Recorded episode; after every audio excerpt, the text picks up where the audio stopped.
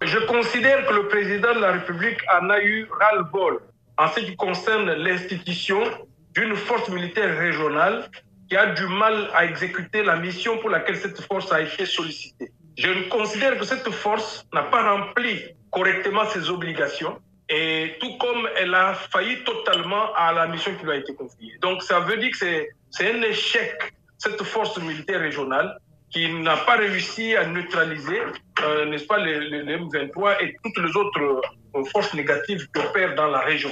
Et donc le président a, raison de changer son fusil d'épaule dès lors qu'il considère que la première stratégie n'a pas réussi.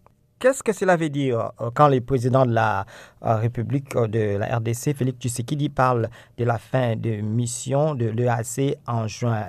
Peut-on s'attendre à ce que la RDC ne renouvelle pas cette mission? C'est toujours possible.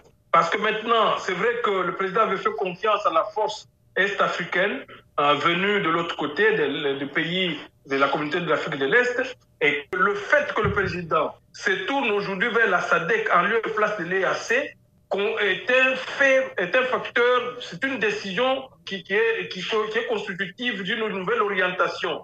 Parce que loin de, de substituer les forces, c'est la juxtaposition qui va se faire. C'est-à-dire qu'on ne peut pas continuer à multiplier des forces opérationnelles dans l'Est. On va peut-être prendre maintenant la force de la SADEC qui va remplacer celle de l'EAC pour ne pas avoir les doublons. Mais il faut dire qu'il y avait déjà cet épisode de la démission et du remplacement euh, du chef d'état-major euh, qui est un Kenya, euh, le lieutenant général ou le général-major Jeff Niaga, il y a une semaine. Hein. Oui, le malaise était déjà là, parce qu'en fait, le président de la République n'a pas noté d'avancée significative sur le terrain.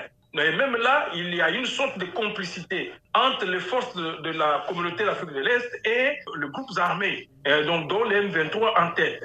Et donc aujourd'hui, on voudrait avoir une force qui soit constituée plus ou moins des, pays qui ont le cœur à l'ouvrage pour cette fois-là faire l'opération. Vous savez que l'Angola avait promis d'envoyer un contingent de 500 militaires, mais aujourd'hui il y a l'Afrique du Sud qui fait partie, dont les militaires font partie de de la MONUSCO, alors, il y a certainement des questions qui restent en termes de détails pour savoir si l'Afrique du Sud, qui est déjà dans la MONUSCO, va vraiment aligner des gens ou donner seulement du matériel. Mais ce qui est important est que la, euh, on a une présence de la, communauté d'Afrique australe qui risque de, se substituer à la première.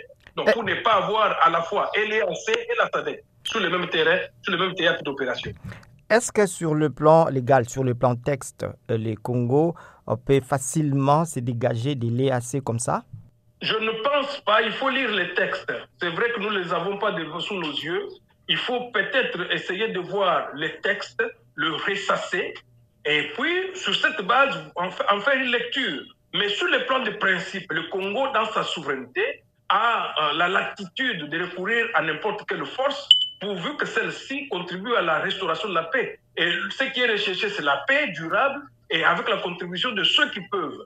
S'il y a eu des forces avant qui ont, dont l'intervention frise la, complicité avec le, groupe qui écume et qui tue, qui pille dans l'Est, c'est tout à fait normal que le président, dans son pouvoir discrétionnaire, puisse se retourner vers d'autres fonds qui puissent réellement aider le Congo. On ne peut pas entrer dans des communautés, dans des groupes, dans des forces régionales, entrer seulement par complaisance s'il n'y a pas un intérêt particulier. Moi, je pense que le président doit avoir des raisons que peut-être la raison ignore.